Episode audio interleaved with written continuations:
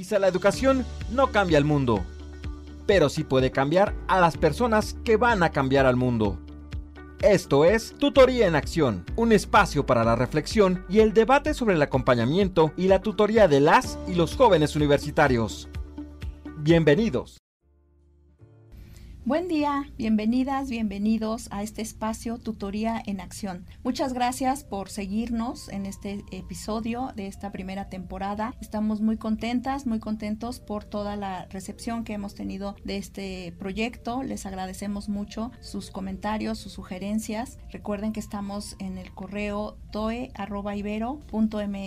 y hoy estamos muy contentas de recibir a un invitado muy especial que nos ha hecho un espacio en su agenda y le damos la bienvenida. Muchas gracias al doctor eh, Alejandro Anaya Muñoz, vicerrector de la Universidad Iberoamericana Ciudad de México. Muchas gracias, gracias y en al contrario, a sus órdenes, estoy muy contento de estar acá.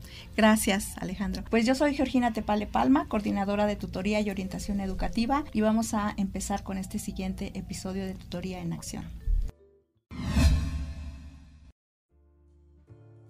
Uno de los ejes rectores del doctor Luis Arriaga Valenzuela de la Compañía de Jesús en su toma de protesta como rector ha considerado como una prioridad la excelencia humana integral, es decir, la educación de ciudadanos, de líderes competentes, conscientes, compasivos, comprometidos, que cultivan conocimiento para un mundo más humano, justo y sostenible. Esta es una de las tareas fundamentales que tenemos como universidad en cuanto a la formación de estudiantes y de personas. Si tú nos pudieras ayudar a entender un poquito más cuáles son los principales componentes de esta formación integral. Sí, Gina, cómo no. Bueno, como bien lo, como bien lo señalas, uno de los ejes del actual rectorado, de hecho el primero de los ejes, es este de la excelencia humana integral. Y yo creo que esto es algo muy importante para la Ibero, entender a la excelencia humana de manera integral y no de manera únicamente científica, por ponerlo de alguna manera, o académica nada más. Por supuesto que la dimensión académica es el punto de partida de nuestro compromiso con la formación. Y la Ibero en ese sentido tiene un compromiso y objetivos clarísimos de ofrecer una formación de excelencia desde la perspectiva académica, pero además desde la perspectiva personal de nuestro estudiantado y desde la perspectiva eh, social. Pero sí enfatizo también ese compromiso con la excelencia en lo académico. Entonces ahí cada programa pues tiene sus particularidades, tiene sus contenidos o su abanico de contenidos, de conocimientos que los estudiantes van a adquirir y necesitan adquirir para salir después al mercado laboral y competir de manera exitosa en ese mercado laboral y ser líderes también en su campo. Entonces cada carrera, cada posgrado también, pues tiene su, ese paquete de conocimientos de punta, de conocimientos eh, de vanguardia que nuestros estudiantes deben tener, al mismo tiempo de una serie de competencias particulares que cada programa especifica de manera eh, muy clara y una serie de competencias genéricas también que en la Ibero perseguimos, como la criticidad por poner un ejemplo, ¿no? Queremos estudiantes que sean, que sean críticos, eh, que cuestionen la realidad en la que viven, lo cual por supuesto tiene que ver con eh, otra de las eh, patas, por así decirlo, de la excelencia humana integral, que es la que tiene que ver con lo social. Entonces, bueno, ya hablé un poco de la dimensión académica de la excelencia humana integral y como decía, pues otra de las dimensiones es la dimensión personal. Entonces ahí buscamos o, o nos afanamos o nos empeñamos en que el estudiante tenga este autoconocimiento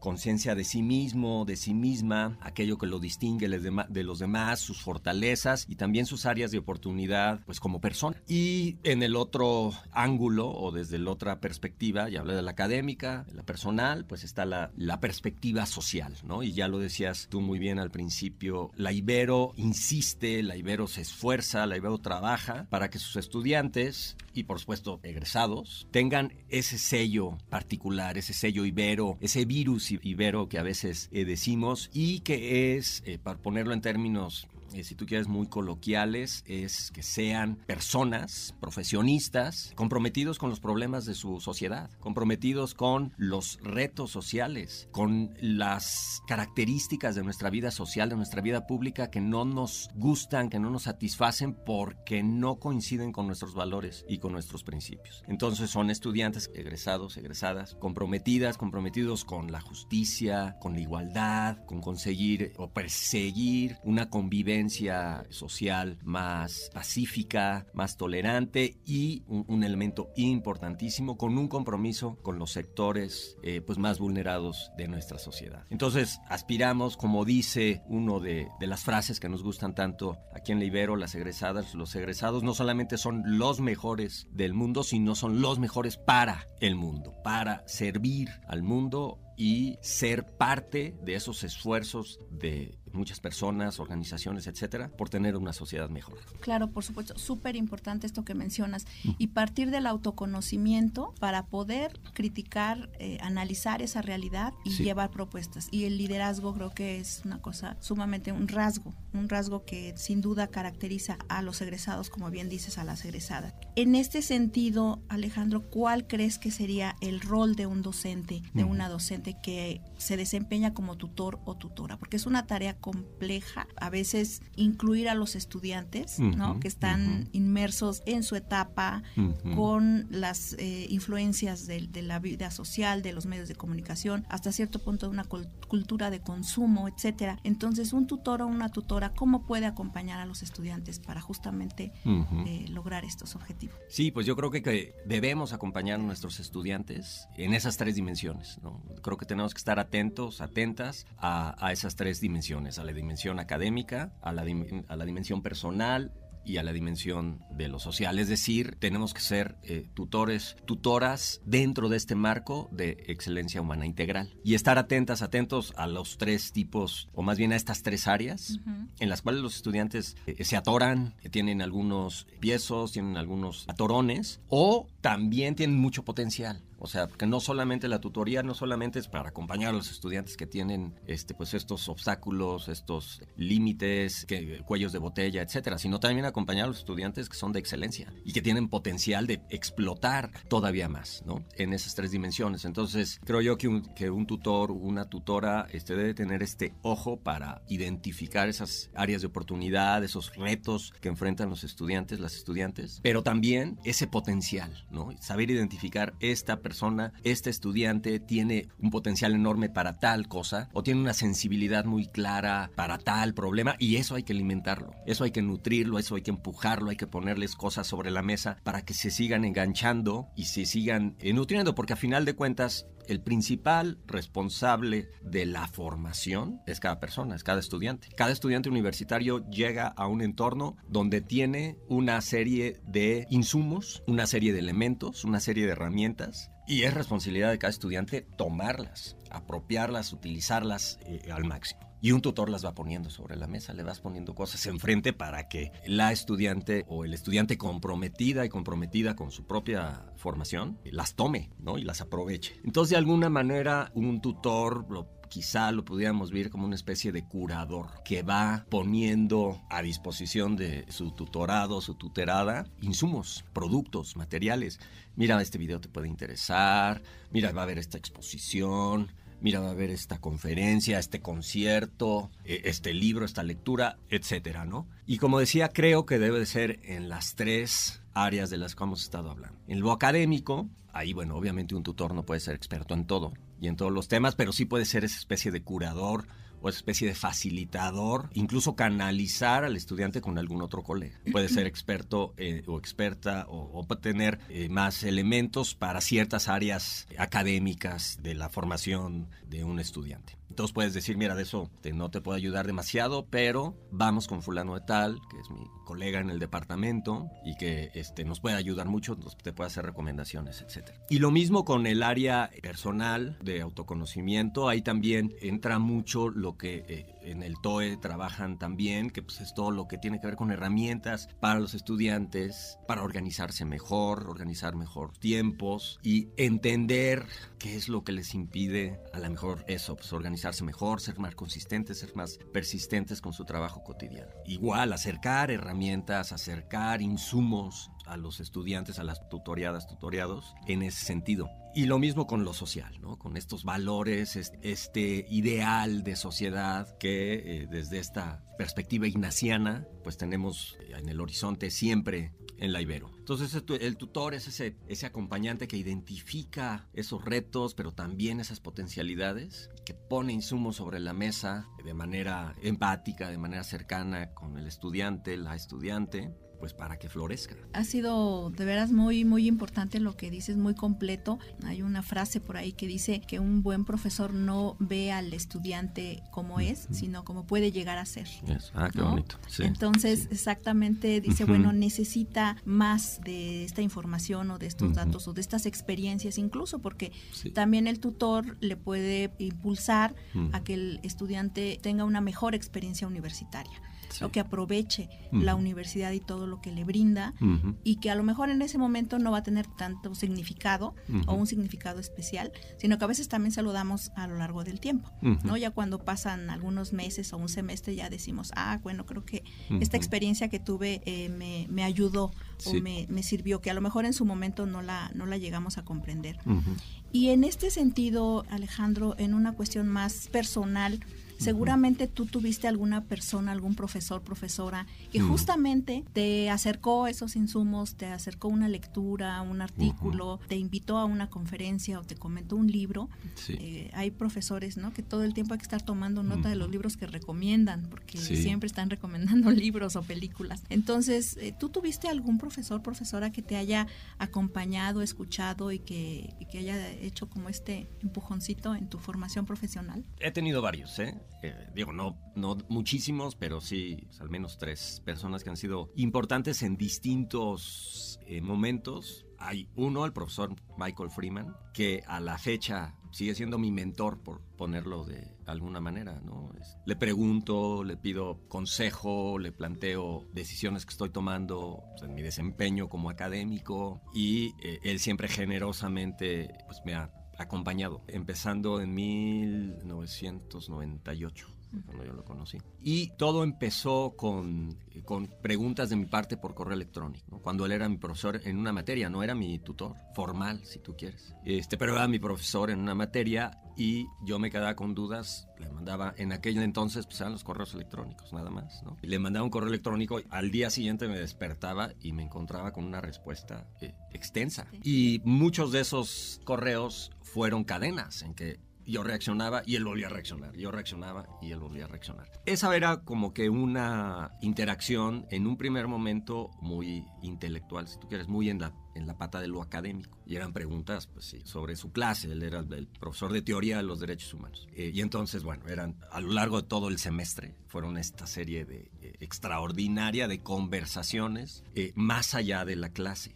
recomendaciones de libros, este, recomendaciones de conferencias, recomendaciones de artículos, etcétera, pero todo comentado y glosado. Yo decía, es increíble cómo me dedica, no sé cuánto tiempo se tardó escribiendo este correo electrónico. Y desde entonces, ya después también como que esta relación de acompañamiento se fue dando en otros, eh, ya no necesariamente en materia de preguntas académicas o intelectuales, sino como de opciones de carrera, profesional, ¿no? Ofertas, perdón, que recibía, decisiones que tenía que tomar, etcétera. Entonces se volvió una especie de mentor. Además, él era una figura, pues, era un profesor senior, ¿no? Muy reconocido, etcétera, al que yo veía así como, wow, yo quiero ser como él. Este, entonces es una relación muy padre. Y, a la fecha, digo, ya cada vez es más esporádica la, interacción, pero bueno, yo creo que ese es el, es el ejemplo de tutor-mentor más claro en mi experiencia personal. Pero ha habido otras profesoras y profesores aquí en la Ibero cuando estudiaba Relaciones Internacionales. Tuve una profesora en primer semestre, Paulina López, eh, López Portillo. Este, nos enseñaba el sistema político mexicano. Ella fue de esas tutoras, más bien, que te confrontaba. Bueno, fue una profesora, no era mi tutora formal, pero sí me confrontaba mucho de decir, oye, es que tú puedes hacerlo mejor. Esto que me entregaste está bien, pero claramente tienes potencial para haberlo hecho mucho mejor y va, va, va, y otra vez las recomendaciones, las orientaciones, etcétera. Entonces, sí, yo creo que sí he sido muy afortunado de tener varios y varias profesoras, profesores que me han acompañado en ese sentido pues, a lo largo de toda mi, mi, este, mi carrera como, como estudiante y, de, y, y, más allá. Y más ¿no? allá profesional. Qué importante esta retroalimentación positiva, ¿no? De uh -huh. decirle, lo hiciste bien, pero lo puedes hacer mejor, mira en esto, en esto, en esto. Sí. Y creo que eso también da luces y uh -huh. confianza. Creo que eso es algo importante porque al estudiante le da confianza en saber que sí. puede hacer y que puede llegar más allá. Uh -huh. eh, Alejandro, tú también has dado clases, eres académico, entonces eh, sí. cuando tú has acompañado a algún estudiante, eh, también como profesor,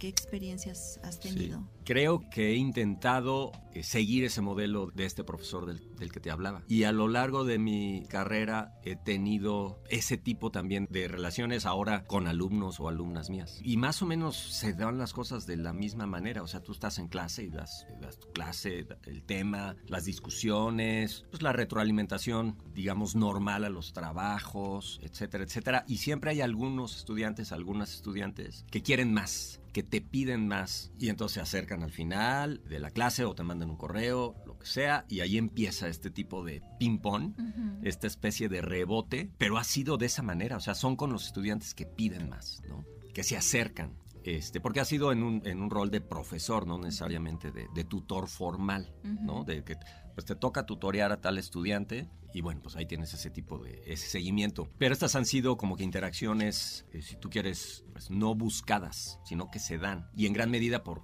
como te decía, estudiantes que quieren más, que piden más. Y entonces pues los empiezas a acompañar y empiezas a, proponer y empiezas a plantear. Y me ha pasado pues cosas muy, muy gratificantes. De hecho, las más gratificantes en mi vida como académico son esas relaciones de años que empiezan en una clase y que se siguen. Ayer recibí un WhatsApp de una exalumna mía eh, comentándome el, del empleo que acaba de, este, de aceptar en un proyecto padrísimo, precisamente en una organización de la sociedad civil, etcétera. Estaba muy, muy entusiasmada y, y, bueno, empezamos ahí a comentar y yo fui su profesor de este caso particular hace siete años. Tengo alumnas, o bueno, que personas que fueron mis alumnas, mis alumnos, que hoy en día ya es una compañera, es una colega, profesora en el Colegio de México. Acaba de ser contratada como profesora en el Colegio de México. Entonces, primero fue mi alumna, después fue mi asistente de investigación, después se fue a estudiar sus posgrados y todo como que en mucha comunicación conmigo. A ver, tengo estas opciones, ¿qué me recomiendas? ¿A dónde me voy? Y bueno, pues ahí analizando con ella, revisando su carta de solicitud, etcétera. Con esta alumna en concreto también en algún momento escribí escribimos algo junto y publicamos un capítulo del libro que escribimos juntos. Y como te decía, sus, sus opciones después de seguirse formando, pues yo seguí, pues, seguía preguntando, yo seguía dándole mi opinión. Y pues bueno, como te decía, ahora ya es una colega este, que va a tener una carrera muy brillante a futuro, ¿no? Y tengo varios, varios casos así y eso es lo más, más, más gratificante de todo.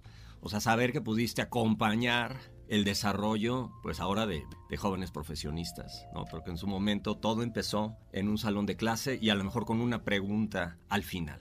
Oiga, profe, tal cosa. Me quedó esta duda y brum, y de ahí se desencadena esta serie de procesos de acompañamiento de largo plazo. Y hay veces que uno ni siquiera se da cuenta. Es decir, que no te das cuenta del impacto. No te das cuenta del impacto. El WhatsApp de ayer, esta chica me decía, todo empezó en tu clase. Y entonces pues algo hice bien. No. Fantástico. Entonces yo creo que también, eh, o sea, es ese día a día, es muy cotidiano, pero uno como profesor, como profesora, tiene que decir que sí. Si te hacen la pregunta, tienes que decidir dedicarle el tiempo. Esa contestación a esos correos que me escribía Michael Freeman, que no se tardaba 10 minutos en escribir. Entonces tú tienes que decidir que eso vale la pena y que le vas a dedicar tiempo. Y obviamente lo tienes que pues, disfrutar también, ¿no? Tiene que ser también eh, reflexiones, interacciones que te nutran a ti también como profesor, como intelectual eh, y como persona. Pero sí tienes que decidir, decir sí lo voy a hacer, sí le voy a contestar. Claro. Porque pues, te pueden mandar el correo y lo puedes ignorar sí. y no contestar, ¿no? O contestarle dos cosas. Ay, mira, este sí lo platicamos. Tienes que decidir dedicarle tiempo acompañar desde esta perspectiva, claro que pues es un esfuerzo extra que Sí. te demanda. Sí, es tiempo, es, Es tiempo. preparar, es buscar a lo mejor la bibliografía, Eso, ¿no? buscar sí. el artículo, ¿no? Decir, Sí. porque le puedes decir, ay, sí, yo leí algo, pero bueno, ya cuando das la referencia o mejor aún el link o el artículo, tal cual el archivo. Bueno, qué eh, extraordinaria experiencia, Alejandro. Muchas gracias por, por compartirnosla. Creo que aquí está bien bonito que en cuanto es profesor y el estudiante, hay una posición diferente, ¿no? Claramente, pues estamos enseñando, compartiendo, formando, hasta cierto punto corrigiendo a la estudiante. Después ella, como muchos, ¿no? digamos, sube ese escaloncito y, hay esta discusión intelectual de reflexión, de crítica, de aporte. Y después la colaboración a nivel profesional, pero siempre esta figura de referencia, que en este caso es el tutor, eh, a quien le pregunto, a quien le sigo el consejo, porque también hay no solo confianza, sino también afecto. También hay, y este conocimiento, ¿no? Tan importante de tú puedes hacer esto, tú puedes, esta puede ser una mejor opción, tú estarías mejor aquí. Entonces está bien bonito esa, ese acompañamiento, porque la persona también va creciendo, ¿no? Y entonces no es que, porque también me parece que, que en algunos casos hay el temor de decir me va a hacer competencia.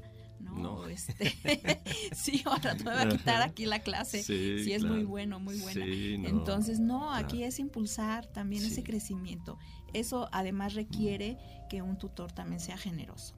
¿no? Como tú lo dices de, tu profesor, pues también de alguna manera. Y se va haciendo esta cadena, ¿no? Precisamente porque entonces quien ha sido acompañado también después quiere acompañar. Y eso es, es, Quiere también regresar, regresar. lo que de alguna manera tú también recibiste. Sí, sí, sí. En algún momento, pero fíjate que algo bien importante también es que estos procesos de acompañamiento de tutoría estudiante, sí, en el largo plazo, pero no necesariamente también puede ser en el corto plazo, también te enriquecen a ti. Aprendes.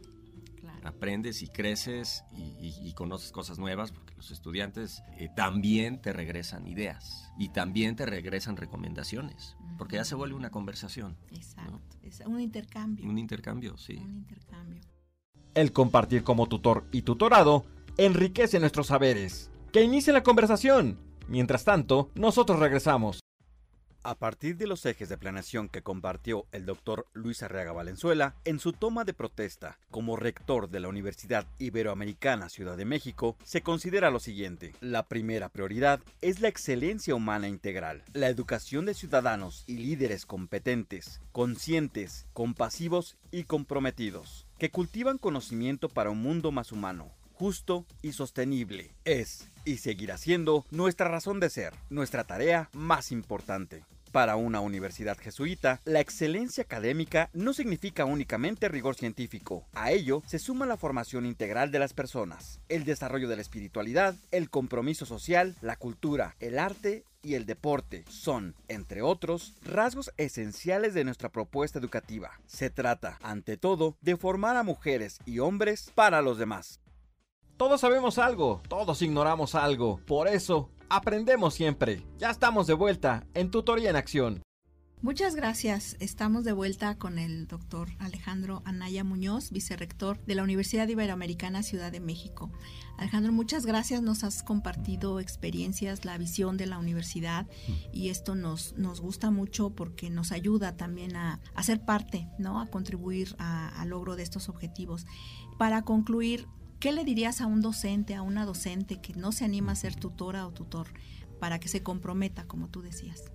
Sí, Llena, digo, yo creo que dos o tres cosas. O sea, ser tutor, o más bien parte de lo que implica ser profe, ponerlo en términos coloquiales, pues es acompañar a, tus estudiantes. Implica ir más allá de, de entrar y salir del aula y cumplir los objetivos de tu guía y hacer las evaluaciones formales, etcétera. Yo creo que parte de lo que implica ser profesor es acompañar a esas eh, personas. Entonces, bueno, creo que es una visión quizá más integral de lo que implica ser eh, profesor. Eso por un lado. Por otro lado, creo que también es como que muy vocacional. Es decir, estos profesores, profesoras, habrá algunas que, que sientan esta pues incluso necesidad de tener esta interacción más eh, nutrida con los estudiantes y entonces cuando entras en estas dinámicas de, eh, compartir ideas, de compartir eh, reflexiones, etcétera, etcétera, una conversación más profunda, lo tienes que disfrutar también. Y en ese sentido puede ser también que sea cuestión de darte la oportunidad, de darte la oportunidad de decir, a ver, bueno, sí, le voy a, estoy muy eh, eh, saturado de mis tiempos, etcétera, etcétera, pero le voy a dar la oportunidad a eh, contestar esta pregunta dedicándole un, buen de tiempo. ¿no? o esta inquietud del estudiante y entonces en la medida creo yo en que tú empiezas a ver los resultados de pues de sus esfuerzos de ese dedicarle tiempo yo creo que ahí es cuando dices esto vale la pena pero no va a ser al día siguiente creo que esos, esos, mensajes de decir es que valió la pena o vale la pena, o esto es lo que le da sentido a ser profesor realmente, a lo mejor es ese WhatsApp que te llega cinco años después, de lo que, de, de, aquella, si tú quieres, ejercicio de sembrar. Exacto. Pero si te das la chance, eh, vas a empezar a ver los frutos. Insisto, a lo mejor no son al día siguiente. Tampoco los estudiantes eh, van a llegar al final de la clase y te van a decir me cambiaste la vida. Eso, casi no pasa. Pero pasa después, ¿no? Con el tiempo cuando te empiezan a buscar dos o tres años después para pedirte acompañamiento, orientación en, en este tipo de cosas de ofertas laborales o ofertas de seguir estudiando posgrados, lo que sea. Y ahí es cuando tú empiezas a, sentir que valió la pena y la gratificación que se siente. O sea, te da sentido, te da propósito. Y es, o sea, ser profesor no es pues nada más un trabajo. Pues te permite eh, tener un eh, ingreso eh, o lo que sea, ¿no? Y volvemos entonces al tema de la vocación. Y entonces ser, ser profesor tiene esta, esta dimensión, creo yo, más profunda y, ser profesor es algo más integral que llegar y dar la clase, irte y calificar y, se acabó. Eh, pero bueno, si te acercas y, lo haces y respondes y te involucras, tarde o temprano vas a empezar a recibir esas, esos mensajes que te hacen el día o que te hacen la semana, te hacen el mes y dices, vale la pena dedicarme a lo que me dedico esos frutos, ¿no? Esos frutos de, de, esa semillita que sembraste hace 3, 4, 5 años, 10 años. Así es. Y en algún momento dado se ven justamente esos, esos frutos, ¿no? Sí, exacto. Entonces la recomendación es que nos demos la oportunidad de, de, que eso pase y que le dediquemos el tiempo inicial a, a desarrollar esas interacciones y los resultados van a venir y va a ser muy gratificante, sin duda. Sin duda, sin duda, porque es una satisfacción, como tú dices, si hay una, una recompensa monetaria inmediata, pero estas recompensas humanas, ¿no? De, interacción, de afecto, son perdurables. Sí, porque a final de cuentas, yo creo que todo mundo aspiramos a, a tener un legado, a dejar algo eh, en nuestra actividad eh, profesional, no es nomás como decía hace rato, pues para sobrevivir queremos cierta trascendencia. Y para un profesor, la manera de trascender es a través de esa huella que dejan sus estudiantes. Esa ya se va a quedar para frase. la manera de trascender es a través de la huella que dejen sus estudiantes. Muchísimas gracias, no, Nos has compartido de veras experiencias e ideas muy, muy importantes mm. que nos ayudan muchísimo justamente a esta tarea que tenemos de acompañar a los tutores y tutoras. Nuestra tarea es justamente invitar al profesorado universitario, al público en general, a que se involucre en la tutoría. Es importantísimo acompañar a los jóvenes, lo, requieren, lo necesitan, pero es algo que como tú nos has dicho va de ida y vuelta. Entonces, muchísimas gracias por el tiempo que nos dedicas y lo que nos compartes. Seguimos. Ha sido un placer, Gina, gracias. Muchas gracias, Alejandro. Les invitamos a que continúen en estos episodios de Tutoría en Acción eh, a través de la Coordinación de Tutoría y Orientación Educativa de la Universidad Iberoamericana Ciudad de México. Yo soy Georgina Tepale Palma. Muchas gracias y nos vemos en la próxima. Muchas gracias por escucharnos. Tutoría en Acción es un podcast original de la Universidad Iberoamericana Ciudad de México y la Dirección de Formación y Gestión del Académico. Agradecimientos especiales a la doctora Laura Zamudio González, directora de Formación y Gestión del Académico. Conducción y coordinación, Georgina Tepale Palma, coordinadora de Tutoría y Orientación Educativa. Coordinación e investigación, Daniel Alejandro Álvarez Jurado, responsable del programa institucional de tutoría. Producción y postproducción, Edgar Martínez Márquez.